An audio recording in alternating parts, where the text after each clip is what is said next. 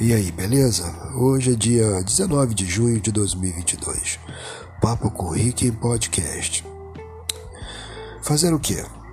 Apenas observar, ficar contemplando os horrores que acontecem hoje em um mundo bem hipocrisado, lançando essa nova palavra.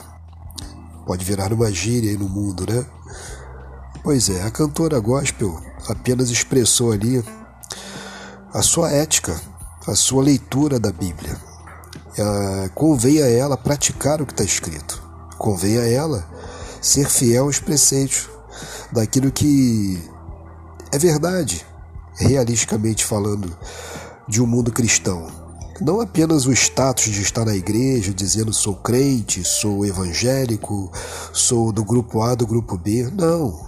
É praticar é se afastar das coisas que não, não nos traz merecimento de viver neste mundo.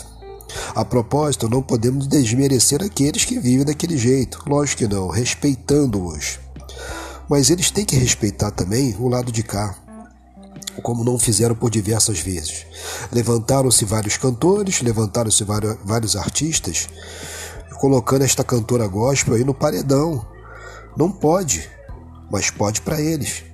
O que pode para eles é pegar a imagem de maneira teatral, como aconteceu em um carnaval no Rio de Janeiro, com o adversário, vamos colocar assim, de Deus, açoitando a Jesus Cristo com uma imagem tipicamente horrenda, mostrando ali a superioridade do adversário diante de Jesus.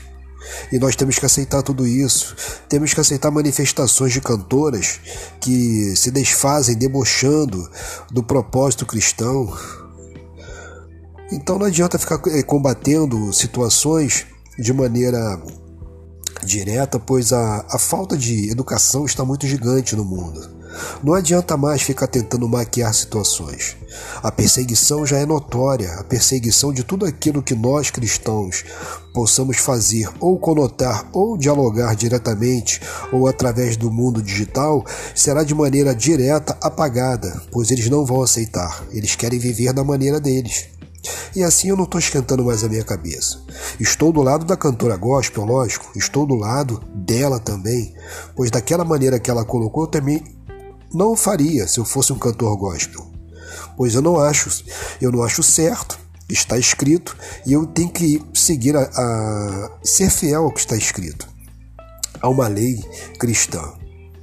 Não me desfazendo daquele ser humano, que é um ser humano, é um irmão, é uma pessoa que eu tenho que ter amor por ele, mas eu não tenho a obrigação de conviver com as coisas erradas que ele faz.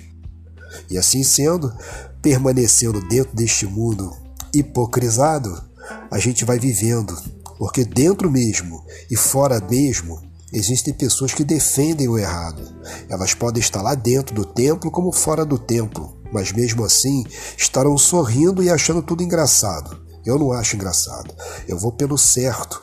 Eu vou me prevalecendo pelo certo, porque a escritura sagrada, ela jamais dimensiona as coisas de maneira errada, dando um norte para a nossa vida, nos condicionando para momentos corretos e para fazer o certo e caminhando certo na direção do nosso Redentor e Salvador, Jesus Cristo. Um grande abraço, fique na paz. Tchau, tchau.